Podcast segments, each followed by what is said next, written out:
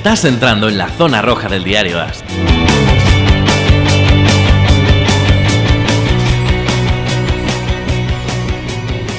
Olá, amigos, bem-vindos ao podcast Zona Roja, o podcast de futebol americano de Diário AS. Eu sou Fernando Calas, aqui a mi lado derecho. Mariano Tobar, ¿qué tal está, Mariano? Muy bien, ¿qué tal, qué tal por las Américas, Fernando? Todo bien, cansado, Mariano, cansado, cansado, que todavía me llevo ahí un jet lag y, o sea, de nueve horas, que todavía, te- yo creo que, y, y además tuve que ir a Portugal a visitar un primo que es de mi hermano, que estaba allí en, en Lisboa, entonces fui corriendo dos días, volví en coche después de pasar 11 horas en el avión, nueve horas de jet lag. Yo creo que necesitaba tres días, dormir tres días seguidos, Mariano. ¿Y te has enterado de lo de la, de la jornada entonces? Yo Bueno, vi- o sea, yo empecé eh, eh, a escuchar los partidos porque yo tengo, además del Game Pass, eh, y tú lo sabes, a mí me encanta escuchar los partidos por la radio. Incluso yo cojo, eh, el, yo cojo el, el- el audio de la radio y pongo eh, sincronizado con la televisión. y lo puedes sincronizar porque siempre hay O sea, retraso. los- sí, pero lo sincronizo yo. Con tu mente. Es- no, o sea, es que es, eh, eh, pones más o menos en la paraliz, paras la Ah, jugada, paras la jugada en el momento claro. que, que tú ves que, que está sincronizado con, con el audio de la radio, deja seguir, o sea, no sigues en directo, directo, pero al final el Game Pass no estás viendo directo, directo como lo, No, no, tele es normal. verdad, va, con retraso, sí. Entonces yo lo hago siempre. Entonces yo en el coche ya, ya vine escuchando, yo tengo el, el Game Pass de, de tuning de, de la radio, que es, tiene un, un Red Zone, pero de- en audio, que va yendo de trans- Sí, sí, para retransmisión. Pero, o sea, yo vine escuchando la retransmisión. Sí, de no, nada más, me di cuenta porque mira, ah, mensaje a las 21.09. Los foreigners son buenos, Mariano, los foreigners son buenos, Mariano. A las 21 y 19 y 10 segundos. Los foreigners son buenos, Mariano. A las 21 y 10 segundos después. Los eh, bueno, lo repite cinco veces, luego saca la- las típicas caras de iconos de esto, como se ma- llamen emojis, con ojitos de estrellas, y luego ya en mayúsculas bestial, rodeado de corazones eh, rojos eh, brutales, los, los foreigners son buenos. O sea, que efectivamente viste bien la jornada, pero... Tío, qué eh, increíble, ¿eh? Es que no- es que no hemos ganado, hemos dado una paliza bestial a los Bengals, pero fue una paliza tremenda lo Vamos. que ha jugado San Francisco. Llevas eh, desde hace un mes rajando de entrenador y sobre todo de quarterback, y yo creo No, que de preocupado, yo estaba, de- yo de verdad estaba preocupado, incluso hoy en el podcast que tengo yo en portugués, ¿no? De, de San Francisco, de, de los 49ers, que solo de los 49ers, no es como este que hablamos de todo. eh, la gente me decía, se reía de, porque o sea, eh, eh, mi compañero y yo, Marcel, eh, estuvimos toda la off-season muy eh, optimistas, ahí de repente Sí, os dio el bajón, sí. nos dio el bajón tras del training camp porque Garoppolo muy irregular y todo. Pero después de ayer ya... Porque Mariano, al final hay que pensar una cosa. Eh, como siempre decimos tú y yo, en la NFL tienes los super equipos que son este año los Patriots, los Chiefs, eh, quiz- quizá los Cowboys también están jugando muy bien, ¿no? Mira, Una los cosa Packers impresionante. Llevan dos victorias jugando los dos partidos bastante mal en ataque. Ujú. Pero eh, en realidad, si piensas que han jugado contra las dos de las mejores defensas de la NFL, dices a partir de ahí es que les. Sí, pero son equipos. eh, eh, Los Packers yo creo que entran en lo que vamos a decir ahora. O sea, fuera Chiefs, Patriots y quizá los, los Cowboys, tú tienes ahí lo que son en el tercio superior de la liga los equipos profesionales, ¿no? Que son esos equipos como los Rams, eh, que han ganado sus dos partidos sin pasar la tercera marcha, Sí. ¿no? Que hacen lo que tienen que hacer para ganar los partidos que tienen que ganar. ¿no? Los Rams son así, los eh, de una forma los Seahawks hicieron eso en los dos partidos con más dificultad, claro que mal, ¿eh? con más dificultad, bastante más dificultad que los Rams, pero lo ganaron, ganaron sus dos O partidos. sea, yo ahí puedo meter a, a- Sí. a- a Green Bay. O sea, que no sí, creas tú Green que- Bay, eh, yo qué sé, ¿sabes? O sea, es que los, los Vikings quizá... Nah, los Vikings. O sea, los han Mira, perdido, han perdido contra ahora- los Packers. Ahora repasamos, pero Ajá. la clave de la semana, que yo creo que es de lo que tenemos que empezar a hablar, y yo creo que es la clave del arranque de la temporada, es que están cayendo los quarterbacks como moscas. Pero además vamos a ir re- re- re- Ujú. retrocediendo en el tiempo y ver. Andrew Luck Deja a los Colts, que oye, están jugando bien, pero con lag serían equipazo que te Sí, mueres. estarían el, eh, ahí con los Packers, con, con- con- perdona, con los Patriots, Chiefs y, y Claro. Cowboys. Detrás de él, eh, inmediatamente en la jornada 1, cae Foles. Cae Foles y los Jaguars, que eran un equipo que tenía pintilla, por lo menos pinta de poder ser competitivo, de poder luchar, de poder es- estar en, en la pelea, cambian eh, radicalmente, meten a un tipo que le ha caído fenomenal a todo el mundo, el Minshew este, pero Minshew, aparte de la ropa que lleva y de todo el cachondeo padre y de todo tal, Minshew lo hemos visto otra vez esta semana y es lo que es, es que no vale eh, prácticamente nada. Detrás de él, eh, inmediatamente se lesiona Drew Brees. Drew Brees que se ha estropeado, no, parece que es un tendón, ¿no? De, de- del El dedo gordo. va, va a operarse seis semanas de baja. Seis semanas de baja. Y ya veremos si son seis semanas o va más para largo, porque son lesiones y más con su edad que pueden complicarse y puede. Los Saints en el partido de ayer contra, contra los Los Rams Rams, eran, sí. fueron una sombra. O sea, fueron, no, no- están sin Sí, Bridgewater jugó muy mal, muy mal. pero horrible. Big Ben se acaba de lesionar. Cirugía en, la, en el codo, fuera de la temporada. Se y pierde toda fuera la la temporada. Sí. Y Wentz estuvo jugando eh, gran parte del partido con un golpe en, eh, yo no sé si el golpe simplemente le sacó el aire de los pulmones y ya estuvo tocó todo el partido o tiene algo dañado en costillas o algo, pero Wentz también está ahí tocado, pero lo miras, creo que son todos los que están lo- los, los que se han quedado fuera, ¿no? ¿Sabes cuál es el problema, Mariano? Que lo que estamos viendo este año es lo que llevamos ya algunos años viendo, pero cada vez peor. Que es después que el nuevo convenio ha sido aprobado entre jugadores y, y- y NFL, los equipos tienen cada vez menos horas y tiempo de entrenamiento juntos durante el off-season e incluso durante el training camp. ¿No? Antes el training camp solía tener tres sesiones al día, hoy en día puedes tener como mucho una y cuatro veces solo a la semana. ¿no? Entonces, ¿qué pasa al principio de la temporada? Eso con todos los equipos. Eh, las defensas empiezan muy por delante de los ataques. Sí. Se Y, estamos y se está viendo, pero cada vez peor, cada año tras año ves cada vez más eso de lo en toda la liga, ¿no? Las defensas cada vez más y los ataques tardando un mes, dos meses y a veces hasta más para cuajar, ¿no? ¿Por qué? Porque necesitan jugar y cada vez más. Y principalmente la posición que más sufre con todo eso es la línea ofensiva. Porque además los jugadores ya entran en la NFL con muy poca... eh, Yo creo que es la posición que entra en la NFL más despreparada para jugar en la NFL. Porque es la posición que menos es... eh, que menos juega al estilo de la NFL. De todas las posiciones es la línea ofensiva. ¿no? Porque con todos este, estos ataques aéreos súper rápidos y con alta velocidad y con, y con un ritmo muy grande, no hay eh, estos 5, 7 a veces, ¿no? Pasos hacia atrás que muchas veces pasan Sí, en la sí, NFL. sí, es verdad.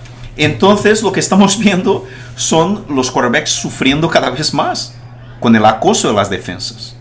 ¿no? Y eso se vio durante... O sea, la, ¿Quién vio todos los partidos esta, este- esta semana? Eh, ¿Quién siguió el Red Zone y quién vio? Es que se nota, tanto en la primera como en la segunda semana, se nota muchísimo eso. Como los ataques están sufriendo muchísimo con las defensas. ¿Sabes? Y, y eso es lo que se ve. O sea, se ve eh, principalmente Big Ben y, y Drew Brees. Drew Brees fue una cosa rarísima, ¿no? Porque yo creo que se dio con, eh, con la mano en la mano Sí, se dio de con la Aaron mano en la Donald. mano. Sí, sí, sí, sí. Sí, Aaron Donald es que Además, es- pero es que Adon Donald también acabó lesionado. Sí. O sea, la lista de lesionados, porque claro, estamos hablando de quarterbacks, hemos, hemos nombrado unos quarterbacks que yo creo que cuatro de ellos estarían en, la, en, en el top 10 de la, de la NFL. Breeze, eh, Big Ben, Andrew Luck, eh, Foles y me falta uno. ¿Quién es el otro que se ha lesionado? Sea, hay cinco quarterbacks. eh, eh, ti- Estoy mirando aquí, pero no, no veo quién más. Eh, pero eh, da igual, Mariano. Es una. Ah, sí, ya sé Ah. lo que te iba a decir. ¿Quién? Tú ves jugar a Cam Newton y Cam Newton está jugando lesionado. Estoy convencido. Sí. La, la primera semana ves que le falta el ese toque que tiene Cam Newton. Cam Newton tiene ángel. Es un jugador, te recuerda un poco a Michael Vick. Son jugadores que tienen un, un- un- un talento que, que llenan el campo y que son ellos son el alma de un equipo. Cam Newton ya no es el alma de los Panthers. Y los Panthers ah, llevan Pero do- dos sabes, porque sabes que yo ya escuché, escuché muchísima gente decir que especialistas en la posición, ex quarterbacks y Greg Cosell y todos estos, diciendo que no, que ellos viendo eh, los, eh, los dos partidos, que creen que no, que, que está perfecto físicamente, que el problema no es físico. Y entonces yo no sé qué pensar, porque yo cuando veo, cuando vi- yo, yo vi los dos partidos de los Panthers de este Mm. año, y los Panthers son malos. La, E- la NFC Sur, eh, fuera los Falcons que, que eso, ayer consiguieron una victoria muy importante Mm. y que les puede poner ahí bastante por delante de, de toda la división. El resto de la, de la división es, es que es mala. Mala. Fíjate que en, Que habíamos pensado, sí. pensábamos que era buenísima, Y pero que ahora iba a la, ser la que de lesión de pistoleros y no ¿sí? sé qué. Sí. O sea que lo de Cam Newton no es un tema físico, ¿tú crees que es un Es tema lo- mental? no, no, no es lo que yo creo. Yo no, yo no sé, a mí me da la impresión que, que algo está mal con él. Algo va mal ahí en este equipo. ¿Sabes? Pero los especialistas dicen que no, que aparte visual que no, no ven ningún problema. Entonces yo no sé, Mariano. O sea, yo, por ejemplo, eh, Garópolo, ¿no? Que volviendo a San Francisco. Si ves, a mí lo que me deja más optimista en esta historia toda es que San Francisco, primero, ha ganado los dos partidos fuera de casa, algo que no hacía desde el 89, ¿no? La defensa ha jugado muy bien los dos partidos. Ha jugado muy, muy bien. Pero Garópolo, que en la primera semana se veía que estaba, que le faltaba confianza, que tal, el partido de ayer todavía se, se le ve un poco eh, así como eh, reticente, un poco nervioso, o sea, Bueno, en realidad sin- su sin gran error fue en los Una minutos de la basura. Sí, o sea que ya era lo de. No, no, no, al principio tuvo una, una, una interceptación, pero, eh, pero mejoró de un partido al otro. Demostró, porque está volviendo de una, de una cirugía de rodilla muy importante y, y en estas recuperaciones él físicamente está al 100%, pero su cabeza, la parte de confianza de tener que jugar, tanto que San Francisco estaba ganando 41 a 10 y Garoppolo jugó hasta el final del partido, porque Porque tiene que jugar. Sí. ¿Sabes? Porque tiene que tener repeticiones. Pero se notó una evolución de la primera a segunda semana. ¿no? Y ahora en la tercera semana va a jugar contra los Steelers en casa y los Steelers con Mason Rudolph de, de- de quarterback. O sea, entonces, y después bye en la semana 4. O sea que San Francisco, la posibilidad de, de- de que vaya al bye con 3-0 es bestial. Sí. Y ahora mismo incluso yo quería preguntarte, Mariano, una cosa que, o sea, tal como está ahora mismo la NFL, eh, ¿cuál es la, la- la división que tú crees que es la mejor división de la NFL? Porque tanto San Francisco como los Seahawks, como los Rams han empezado 2-0 la temporada. Sí, pero jugando mal. San Francisco jugó bien No, los San dos Francisco partidos. jugó bien, pero Seattle Sí, Seattle está jugó, pero ganó- horrible. sí, horrible, pero ganó los dos partidos. Y los Rams es un equipo profesional perfecto que ha ganado haciendo lo que tenía que hacer. Y punto. Por más que Todd Gurley parezca que está medio más o menos, por más que Goff eh, no nos convenzca, la defensa sigue siendo una roca. Y es un equipo profesional que hace Sí, lo que tiene que, que hacer para a ganar. ver, Seattle ha ganado dos partidos, pero tiene, a ver, eh, eh, ya estamos tomando, eh, llegando a conclusiones muy pronto. Estamos en la segunda jornada, esto todavía tiene que evolucionar mucho. Sí, pero ahora en la, en la segunda zona. Pero en la segunda semana, Seattle tiene una secundaria de risa y tiene una línea ofensiva tan mala como siempre o peor. Es que pero tiene dos agujerazos. sí, pero tiene un quarterback que es. que gana partidos solo. No, no, sí, sí. Oye, que además, ¿cuántos, eh, ¿cuánto tiempo llevo, llevo poniendo a caldo a- o diciendo que no me gusta Seattle? Y es que basta con que diga que no me gusta para que luego gane los partidos. Pero, pero la verdad es que, es que no juego nada bien. Es que de verdad. eh, Yo creo que entre la NFC Norte. Tú fíjate, Seattle ha ganado dos partidos y tiene 49 puntos a favor y 46 en contra. O sea, es- no se puede ser más efectivo. Eh, le, han le ha sobrado un punto. Sí. Eh, Pero el año pasado, por ejemplo, Tyrell Rocket, que el wide receiver número uno de los hijos, ha sido el wide receiver más efectivo de toda la NFL. Ha sido el wide receiver que más hizo con menos oportunidad. Sí. Entonces quizá es el mantra de este equipo, ¿no? Pero es que al final, claro, es la segunda semana, tal, pero desde 1990, cuando la NFL es como tal como conocemos hoy en el sistema de playoffs, todo, eh, un equipo que empieza 2-0, 61,3% de los equipos que empiezan a 2-0 llegan a los playoffs. ¿Ah, sí? Sí, 61,3%. O sea, casi dos de cada tres. O sea, entonces es, eh, o sea, empezar 2-0 es tener ya un pie en pie playoffs, históricamente, digamos, ¿no? Claro que falta mucho, ¿sabes? Y si- eh, eh, pero, eh, si- y si miras, por ejemplo, eh, vamos a mirar aquí cuáles son los partidos de esta semana, los Rams tienen a los Browns, Tienen a partidazo Monday. Night, sí, sí, vamos a ver qué pasa hoy con Cleveland, hoy por la noche, ¿no? Y los Seahawks tienen Juegan en casa contra los Con- Saints. en casa contra los un Saints, partidazo de- sí, que ahora sin- se ha devaluado. sin a ver qué pasa, pero los Seahawks y los 49ers tienen una posibilidad muy grande de hacer 3-0.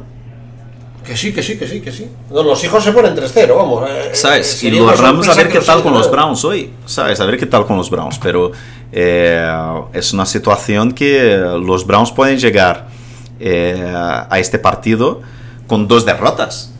Sí, no, no. Es que además la- eh, nos pasa otra vez lo mismo.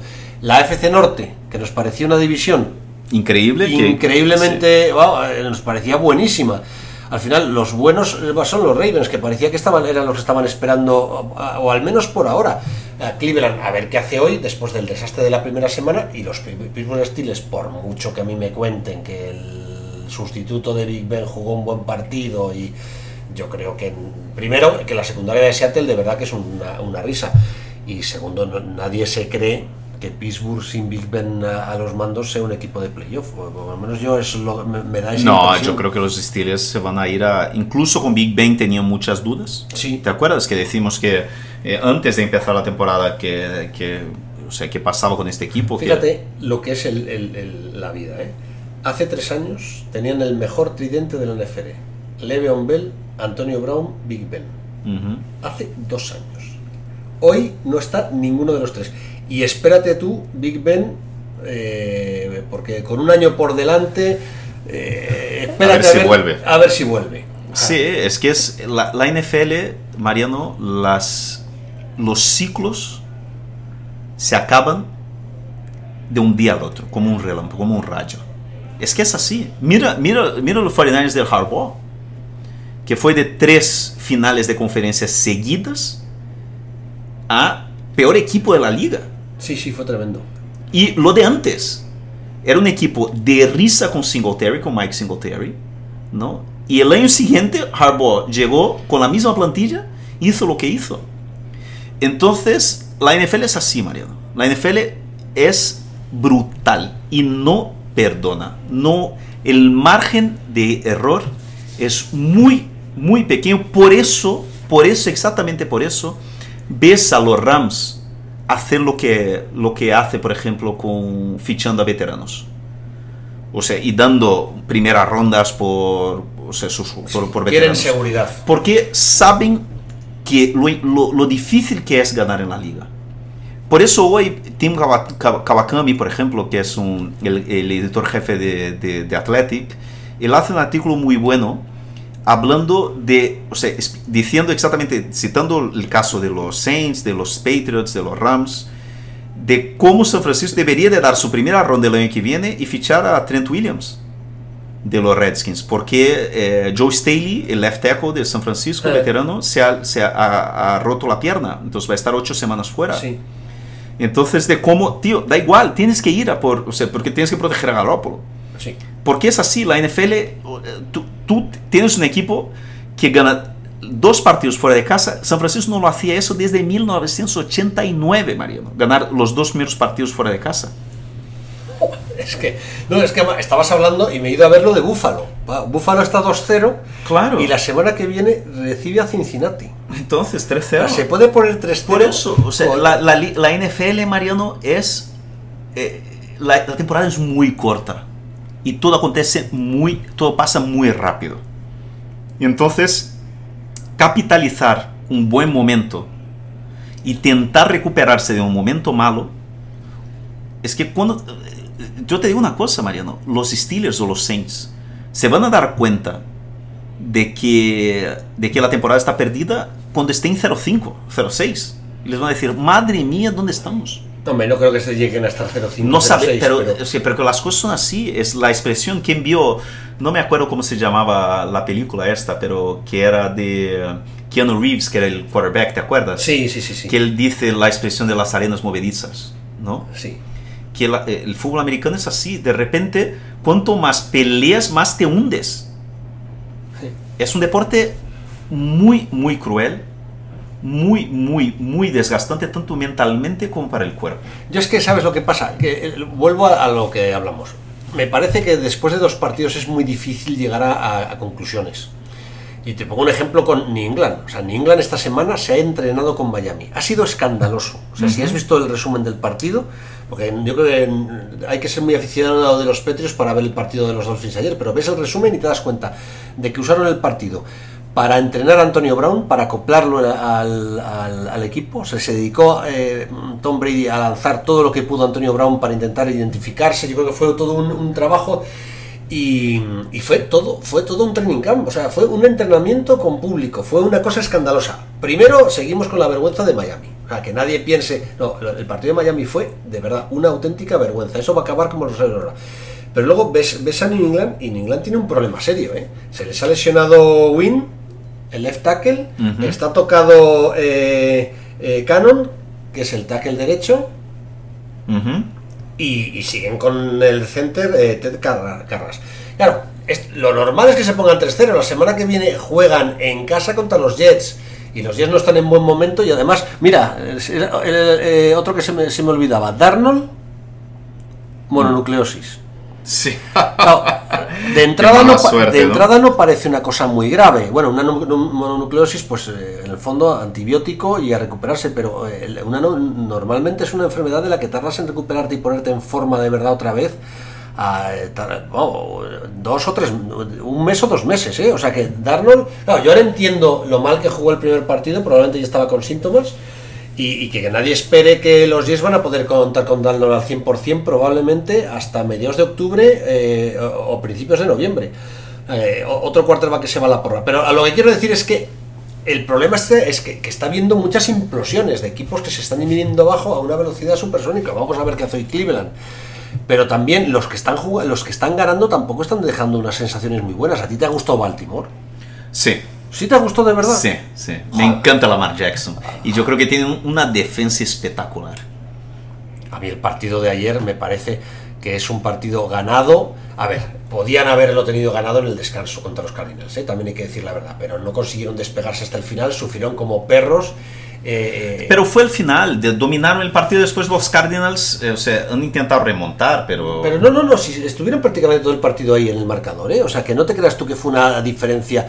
Y, cuidado, que Baltimore ha jugado contra dos equipos que se supone de los malos. O sea, que Baltimore tiene que empezar a jugar ¿Sabes contra quién juega la semana que viene, no? Contra los Chiefs. No.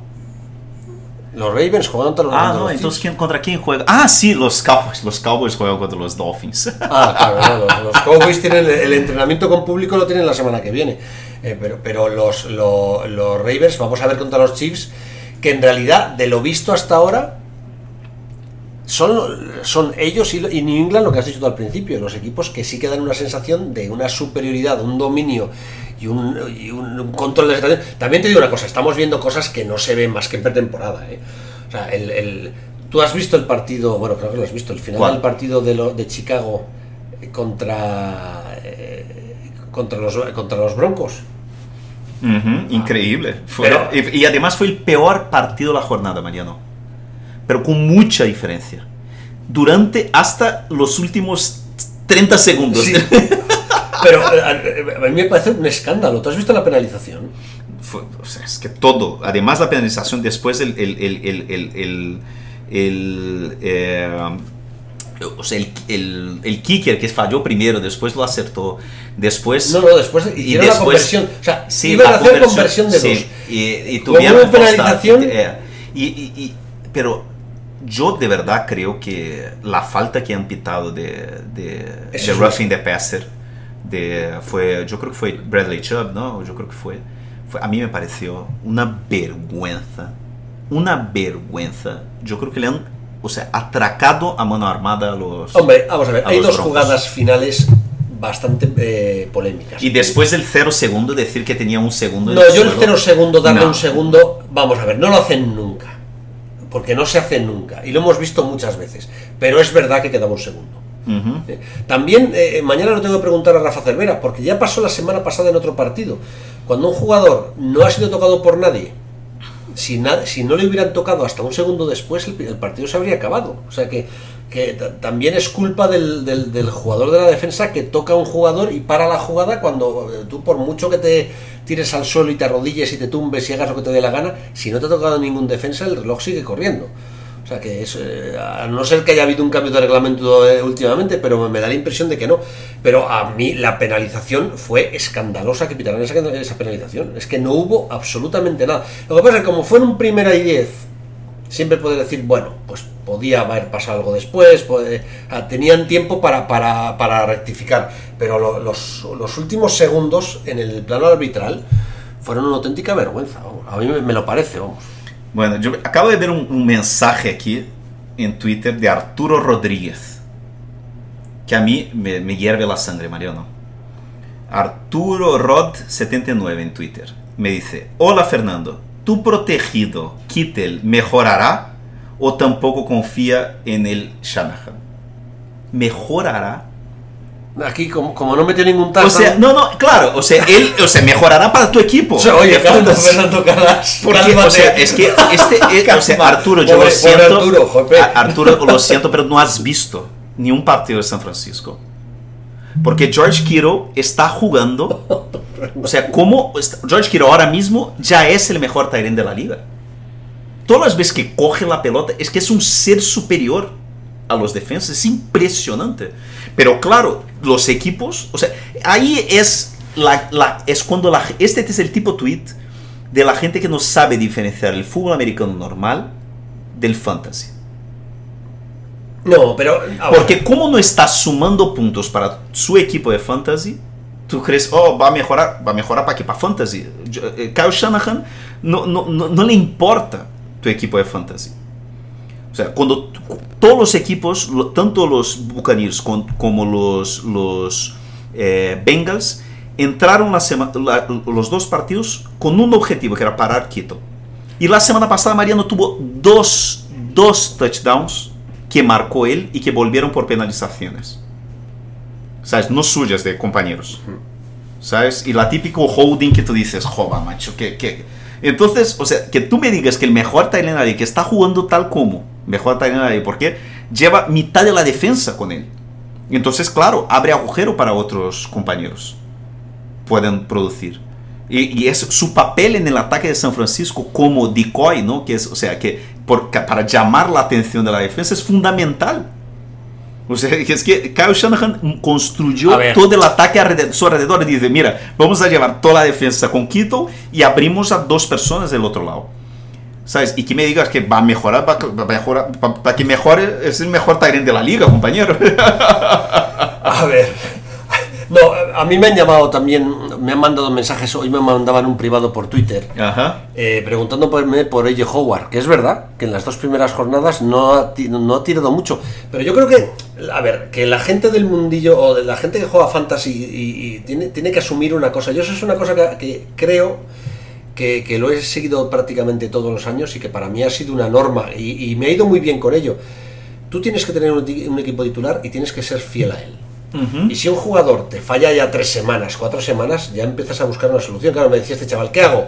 Tengo, o- a- eh, oye, Howard, ¿qué hago? ¿Le, le mantengo una tercera semana que no doy prácticamente puntos o pongo ya a Olsen?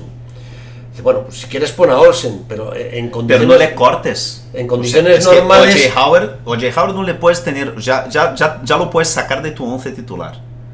Pero no le cortes, no le mandes a la agencia libre. No, yo tampoco le sacaría, ¿eh? Después de dos semanas, espera una semana más y, y si tienes a Olsen en tu plantilla, bueno, sácale. Lo que pasa es que la diferencia es que lo normal es que yo Howard te haga puntos, en un momento tiene que empezar a producir y, y Greg Olsen no es normal. Con, bueno, lo normal es de Greg Olsen es que acabe lesionado. ¿vale? es, es una apuesta muy arriesgada. Además, es- hablamos de Titans que normalmente se lesionan mucho durante la temporada, de hecho ya ha habido bastantes. Claro, y yo creo que hay, hay, hay Hay que tener síntomas, paciencia. hay, hay que tener paciencia, pero también hay síntomas. Hay, hay jugadores que te das cuenta de que, hombre, ¿sabes? O sea, no... O sea, si tienes de receptor a Thomas en los Saints, pues tienes que asumir que, que va a hacer menos puntos de lo que tú tenías previsto este año. No tienes más remedio. Claro. O sea, si- igual que eh, asumes que TJ Hilton va a hacer menos eh, puntos que los que haría con Lack. Lo que pasa es que son receptores tan buenos que van a seguir haciendo buenos, eh, buenos números. No tan buenos, pues... eh, Y hay, y, y hay también que entender algunas cosas. Hay que entender también eh, tendencias de cada equipo. Los Vikings. Los Vikings han dejado clarísimo que lo que van a hacer es correr con el balón. Entonces, o sea, yo en el único Dynasty que yo tenía a Adam Thielen, yo lo he vendido antes de empezar la temporada, porque yo sabía ya que iba a haber un bajón. Es lo mismo, por ejemplo, que está pasando este año con Gurley.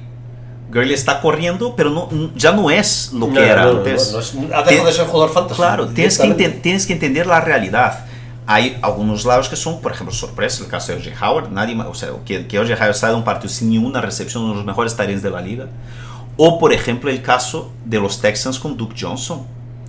¿Quién se lo iba a imaginar que los Texans iban a correr con Carlos Hyde? Sí, además está corriendo muy bien, pero no está haciendo números fantasy tampoco. No, no está corriendo bien, pero está corriendo. y, y- y entonces, por más que tú y yo creamos que Duke Johnson, y tú y yo, y todo el mundo cree que Duke Johnson es mejor que Carlos Hyde, de momento los Texans no, no lo creen. Y, lo que le importa, es que, lo Aquí que lo piensan los Texans es lo que piensa O'Brien.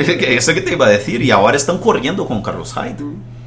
Entonces, son cosas que uno tiene que entender la realidad de, de los equipos. ¿Sabes? O sea, Fournette, por ejemplo, yo estoy preocupado con Fournette. Si yo, o sea, yo no estoy preocupado porque yo no tengo en ninguna liga, tú sabes lo que yo pensaba, pero si tú tienes a Fournette en tu equipo, yo estaría preocupado. Yo estaría preocupado si yo tuviera a Joe Mixon en mi equipo, Claro. porque son equipos muy malos. ¿Sabes? Eh, James Conner incluso se lesionó ayer también. Sí. James No, Conner. la, la lista de ¿Sabes? Volvió- lesionados de sí. ayer es, es una barbaridad. Porque, porque eh, vamos, el equipo que más sufrió lesiones fue Filadelfia. O sea, Filadelfia ayer perdió Ujú. a Goeder, a Jeffrey, a Clement, a Jernigan, a Dison Jackson. Todos ellos. ¿eh? Y además, algunos de ellos con lesiones eh, importantes. Eh, Filadelfia acabó el partido eh, pidiendo la hora. O sea, eh, pero es que no, no, no, no tenía de qué Sí, tirar. Es que uno tiene que entender, es igual que Evan Ingram. Evan Ingram, lo de ayer, es que no es normal, ¿sabes? Es que tienes que entender y tienes que tener paciencia con tus jugadores. ¿Sabes? Por ejemplo, eh, mucha gente, yo no le tengo ningún equipo tampoco, pero mucha gente drafteó, eh, tenía mucha esperanza con Dante Pettis, ¿no? Y quien sigue San Francisco de cerca ve que, o sea, que Shanahan le estaba llamando la atención toda la off-season, no sé qué. Y entonces, ahora, después de dos semanas, el tipo no está haciendo nada. Entonces, y, y Debo Samuel, que ahora es el número uno del equipo, ¿sabes? Y está haciendo, esta semana tuvo un partidazo. Entonces, yo digo, o sea, un jugador, un jugador como Pet Pettis, ya, ya puedes eh, decir, mira, ya está. O sea, este lo corto y pides a DJ Shark o yo que sé quién. ¿Sabes? Es que sabes lo que pasa. A ver, hay una cosa en fantasy que, que- que mata a la gente. Y además yo lo entiendo porque a mí me ha matado siempre. Que es Ajá. cuando sacas a un jugador y si hubieras sacado a otro, te hubiera dado más puntos. Y entonces tú lo que estás buscando es, vamos a ver esta semana, este juega contra este. Entonces te empiezas a hacer cábalas que no son reales. No, no son reales. sea que, no, es que los que jueguen este año contra los Dolphins se van a poner las botas. O no. Porque como es un partido tan fácil, va a ser un partido en el que van a hacer pruebas, en el que van a intentar... Eso que te iba a decir, los, los Cowboys, eh, eh, el la semana que viene es un buen, una buena semana, por ejemplo, a lo mejor para usar a, a Pollard. Claro, Porque, van a, sabes. o sea, porque van a sentar a, a O sea, Prescott la experiencia en una segunda dice parte, seguro. Que, cuando te vas basas en estadísticas para hacer tu, tu alineación, te sueles confundir. Porque luego los partidos de fútbol americano son muy complicados y nunca sabes lo que va a pasar. Y además, Fantasy vive muchísimo de los minutos de la basura. Y hay muchos. eh, un ejemplo de, eh, muy claro es Stafford. Stafford ha vivido años de los minutos de la basura. Sí. Ayer Dalton hizo muy buenos números fantasy, todo en los minutos de la basura. sí, claro. Todo en la basura. Sí. Entonces, la experiencia dice que hay que mirar los números de un equipo, de un jugador, a final de temporada. Si tú vas todas eh, las semanas intentando sacar al equipo que crees que va a hacer mejores puntos porque tiene rivales que le, que le benefician o le perjudican, que además es lo, que propone eh, eh, la, web de NFL. La web de NFL siempre te pone colores rojos a los que no tienes que sacar y colores verdes a los que tienes que sacar. Pues no tienes por qué acertar, puede ser un error. Lo que hay que hacer es fiarse del equipo que da, que da de media más puntos. Entonces, o el jugador. No, y fiarte de, los tuyos. Claro. De tus estrellas. es que es muy típico. Te pongo un ejemplo. Si tienes en, tu plantilla a Tom Brady y a Prescott. Y de, bueno, ¿quién es mi titular? Bueno, pues la tentación es decir, pues esta semana voy a sacar a Brady, esta semana voy a sacar a Prescott, esta semana voy a sacar a Brady. Esta... Si haces eso, es Murphy. Siempre te va a hacer menos puntos al que saques. Claro. ¿Qué es lo mejor? ¿Cuántos eh, puntos hace, hace normalmente de media Prescott? O hizo el año pasado. ¿Cuántos hizo Tom Brady? ¿Qué equipo tiene cada uno? Tal. Bueno, pues me fío de Tom Brady o me fío de Prescott. Eso ya es la decisión que hay que tomar. Y me voy con este durante cinco semanas. Y si a las cinco semanas es obvio que Prescott hace todas las semanas más puntos o que Brady, pues ya hace No, y hay otra cosa también. Hay una variación muy grande de una temporada a la otra con las defensas. Muchas veces creemos que una defensa va a ser mala y, y no lo es. O sea, yo creo que los, la defensa de los, de los, de los Buccaneers este año hmm. Es mucho mejor de lo que la sí, gente los Buccaneers, lo que hemos visto ahora, hasta ahora es que por lo menos es un equipo duro. Sí, los Lions igual, tienen una defensa, una defensa muy grande. La defensa de los Packers es muy buena. Sí. ¿Sabes? O sea, la defensa de los 49ers es muy buena. Y son defensas que el año pasado apestaban. Entonces, las primeras dos, tres semanas... Eh, alineas pensando que una defensa va a ser, va a ser mala. Y te puedes equivocar. Y, al final la defensa te, te, te, destroza la vida. Mira lo que. O sea, Joe Mixon, todo decía, ah, hay que alinear Joe Mixon contra San Francisco. Hizo que un punto y medio. No, no, no nada. es corrió para 16 yardas o algo así. ¿Sabes? Entonces, eh, hay que tener, al final, tienes que ir con los tuyos, pero a partir de la semana 3 ya tienes que empezar no a cortar desesperadamente tus estrellas, pero tiene que empezar a adaptarte. ¿Sabes? Y si tú tienes a Roger Howard y tienes en el banquillo, a lo mejor en agencia libre, a Darren Waller o a Greg Olsen, eh, ficha uno de estos tíos. O a Mark Andrews, que yo supongo que ya no estará, pero es que... Y te cubres. sí, sí. Entonces, coge un tío como este, pero deja a Roger Howard en el banquillo, porque en cualquier momento puede volver. No puedes cortar a... Igual que Miles Sanders. Yo le dije a la gente, eh, gran parte de la estrategia de, o sea, el fundamental eh, mentalidad de la estrategia de zero, zero, eh, running back es tener paciencia.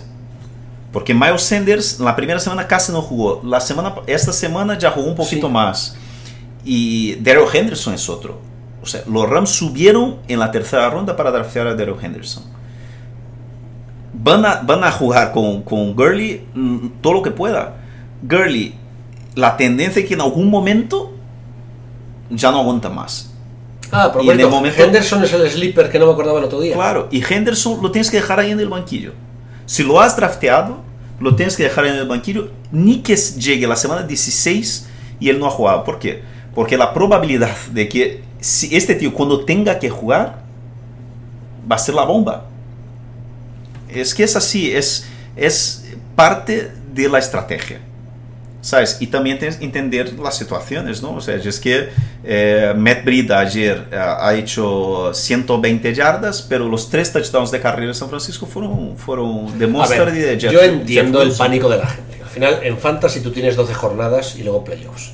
Como pierdas los dos primeros partidos, es ya muy complicado meterse. O sea, ya la cosa empieza a ser, aunque sea normalmente 6 dentro, 6 fuera, caer derrotado en dos partidos te deja sin margen de error y te deja bastante... Eh, pero vamos, Puede haber remontadas, ¿eh? O sea, eh, mira, en concreto, eh, yo tengo una fantasía que el año pasado empecé perdiendo los tres primeros partidos, este año empezó perdiendo los dos primeros y el año pasado acabé, jugando la final. Pero yo siempre digo a la gente... Calma. Las dos fantasías que he ganado el año pasado, y las, o sea, ya sabes cuánto he ganado, mucha pasta, eh, las dos, lo más importante es llegar a los playoffs. Ahí después, amigo, porque los playoffs, claro, porque los playoffs, principalmente cuando tienes a un cero running back, ¿no? La estrategia de cero running back, invertir mucho en wide receivers, porque porque en los playoffs es cuando los running backs empiezan a caer como moscas. Claro. Y ahí, y, yo las dos fantasías que he ganado el año pasado, he clasificado sexto para los playoffs y gané las dos. ¿Por qué? Porque fiché a Damian Williams, fiché a, tenía a Jamal Williams en el banquillo, ¿no? El- o sea, Damian Williams que entró en los... En los, los Packers. en lo- no, no, en, en el sitio de, de Karim Hunt. Ah, sí. Y Jamal Williams que entró en el sitio de, de Aaron, Aaron Jones. Sí. ¿Sabes? Y estos dos tíos solos me han ganado sus ligas. Me han ganado mis dos ligas. Porque he fichado, yo tenía los, eh, Jamal Williams los dos y he fichado a Damian Williams. Entonces, es muy importante. El, el fantasy no es solo el draft. Es saber trabajar eh, la profundidad de tu plantilla y saber trabajar eh, la agencia libre. Es así. Por eso yo siempre digo a la gente que no tengan demasiados equipos de fantasy. ¿Sabes? Yo, mi número son dos que yo tenga que organizar, que tengo que gestionar todas las semanas. Entonces yo tengo a 15 equipos, de, de- de- yo tengo a 3 de Dynasty, que es una gestión distinta, ¿no? Largo Sí. plazo, tal. Eh, tengo 15 equipos de Best Ball, que son equipos que drafteas y ya te olvidas toda la temporada. Pero equipos de gestionar todo el año, yo solo tengo dos. Porque yo me conozco, si yo tengo más de dos equipos, yo no tengo capacidad de concentrarme en más de No, dos no, equipos. a mí me pasa igual. ¿eh? Yo hubo un momento que estaba en muchas fantasy y este año me he quedado en dos, en dos no- de las clásicas y en una Dynasty. Y hasta ahí llego, o sea que porque la, a ver, la Dynasty requiere mucho menos trabajo ya, porque en realidad ya no puedes hacer fichajes durante la temporada en la, en la mía. Tienes que tra- trabajar con lo que tienes y, y no le puedes dar muchas más vueltas. Pero en las otras, es que el- el- de verdad pensar te da tiempo a dos. Dices, no, pero ¿cuántas horas le dedicáis? No, la verdad es que le dedicas cinco minutos, pero son cinco minutos eh, muy intensos. O sea, hay que hacerlo con, con- con auténtico cuidado. Para terminar, Mariano, ¿cuál es, cuál es tu mayor, la mayor, mayor sorpresa para ti de, de, de equipo? Sin contar los, eh, yo qué sé, lo- las, No, mí- las lesiones, o sea, de, de sorpresa. ¿Cuál es la mayor sorpresa que... A ver, te cuento. Para mí la mayor sorpresa hasta ahora es Baltimore. Lo que pasa es que ha tenido dos rivales que no son de peso y entonces no me vale, quiero verle más. Eh, y luego eh, estoy con muchos equipos con dudas. Porque, por ejemplo, a mí Green Bay no me ha gustado, pero es que ha ganado los dos partidos. Y, y en este mes, que es septiembre, que es el mes complicado, que es un mes en que está todo el mundo calentando, eh, ganar dos partidos, dos partidos contra dos equipos que son claros aspirantes a playoffs. Mm, a mí no me gustó nada cómo ha jugado Rodgers, pero sin embargo, el arranque del partido ayer contra los Vikings de Rodgers sí que es decir, jope, en cualquier momento aparece. Y estamos todos, además en general he, leído en internet muchas críticas a Rodgers, ha empezado muy flojo, ha empezado que no acaba de coger el punto. Ya, yo creo que está en, modo pretemporada y que además acaba de pasar un monte muy complicado con dos victorias. En- ahora, mira, la semana que viene, mm, no me miro todavía, recibe a los Broncos. En casa, sí. En casa probablemente ya empezamos a ver a un Rogers más centrado, más con más ganas. Quiero decir, eh, hasta ahora lo que más me ha llamado la atención es, es eh, Packers y Rangers. ¿A y ti? Ravens. A mí San Francisco, porque yo no esperaba que íbamos, que íbamos a jugar tan bien, principalmente en defensa. Me parece que la defensa de San Francisco de verdad es muy buena. Muy buena. Y es normal, Mariano. eh, eh, llevamos, o sea, yo, yo siempre he dicho eso, es que tú- cuando tú, tú- San Francisco tiene a cinco primeras rondas altas en la línea defensiva. O sea, esta, esta línea defensiva tiene que ser una de las tres mejores de la liga. Sí. Por, y, Sí, o, sea, sí, sí. o sea, es que, o sea, y, y además, eh, Hay bastantes equipos que... y además, es que es eh, eh, Alexander, el linebacker que era de, o sea, que estaba ahí en el agujero negro de los, de los Tampa Bay Buccaneers sus primeros cuatro años de la liga. Ayer, el año pasado, se, se, se rompió el ligamento. Y nadie, o sea, son estos jugadores buenísimos. ¿Te acuerdas cuando Dante Whitner se fue a San Francisco, aquella, def- aquella defensa de, de Jim Harbaugh? Y Whitner que estaba ahí, o sea, perdido en, en los Bills. Y de repente, Dante Whitner se fue a San Francisco y la gente dijo, madre mía, cacho safety.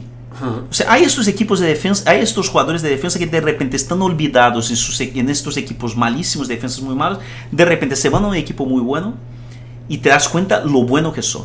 Es que con Alexander, es que al final, si sigue jugando así, es de los tres mejores linebackers de la liga. Es una locura lo que está jugando este, este tío. Volando en campo. Entonces, para mí, sorpresa San Francisco. Me sorprende los Packers porque yo pensé que no iban a ser buenos. Los Ravens, yo tengo a Lamar Jackson en, mis, dos Ya, tercios sí, de sí, mi es ya sabes, o sea, yo tenía mucha esperanza en este equipo. Fíjate, ¿sabes quién me ha sorprendido? Para muy bien. Ah, eh, sin considerarlo todavía aspirante a nada, pero los Colts me han sorprendido para bien. Pensé que iban a, a implosionar a lo bestia. Sí. Y es un equipo con muchísimo carácter. Sí. Y, y luego hay un equipo. Pero para mí la gran decepción, no sé, mi gran decepción este año es los Bears. Por ahora. Los Bears. Creo que son los Bears ahora mismo tienen un problema serio. ¿eh? Con Trubisky. Con Trubisky con todo. O sea, han ganado ayer, ya habíamos hablado, fue un milagro contra los Broncos. Tenían que haber perdido este partido. Eh, se, han- se toma un, re- una, se toma un respiro ahora, pero ¿contra quién van a jugar esta semana? ¿Contra, contra quién vienen? A ver, Bears y Redskins. No, eh, bueno, chollo. Sí, pero Monday Night fuera de casa no se sabe. Pero a mí me ha decepcionado mucho, mucho y también me ha decepcionado mucho, yo creo que los Panthers. Yo esperaba más de los Panthers. Yo esperaba más ¿Sabes de qué los equipo Panthers. tengo todavía expectativas de que puede sorprender a todo el mundo? Es eh, los Falcons. Falcons perdieron el primer partido y perdieron jugando eh, realmente mal. Ayer contra los Eagles tampoco jugaron demasiado bien y contra un equipo que estaba mermándose con lesiones cada minuto. O sea que, y con un Wentz que estaba jugando realmente. eh, ayer Wentz no jugó nada bien. Eh, por mucho que repitan en todos los highlights el pase ese antes de arrodillarse, que a todo el mundo le ha encantado, pero, eh, el- pero los Falcons me parece que la defensa ayer era dura y, y fue una buena defensa y jugaron bien en defensa y creo que es un equipo que según vaya rodando va, a va a ir mejorando y claro, con, con la lesión de Brice, seis semanas de baja, darle seis semanas de ventaja a, a tu A tus rivales. a tus rivales. Entonces, eh, cuidado con los Falcons que ahora pueden plantearse la temporada como se la plantean los, los Patriots, como una Sí. pretemporada para formar equipo y hacer Sí. bloque. Y creo que, que hay que empezar a mirar a los Falcons de otra manera, de verdad. Por mucho que no nos guste, por mucho que ganaran a los Eagles de mala manera, cuidado que los Eagles no dejan de ser los Eagles. ¿eh? Ajá. Eh, creo que los Falcons es un equipo a tener muy en cuenta. Bueno, Mariano, fue un placer. Eh, una semana más hablando de fútbol americano contigo. Siempre una alegría. Igualmente. Un abrazo. Hasta luego.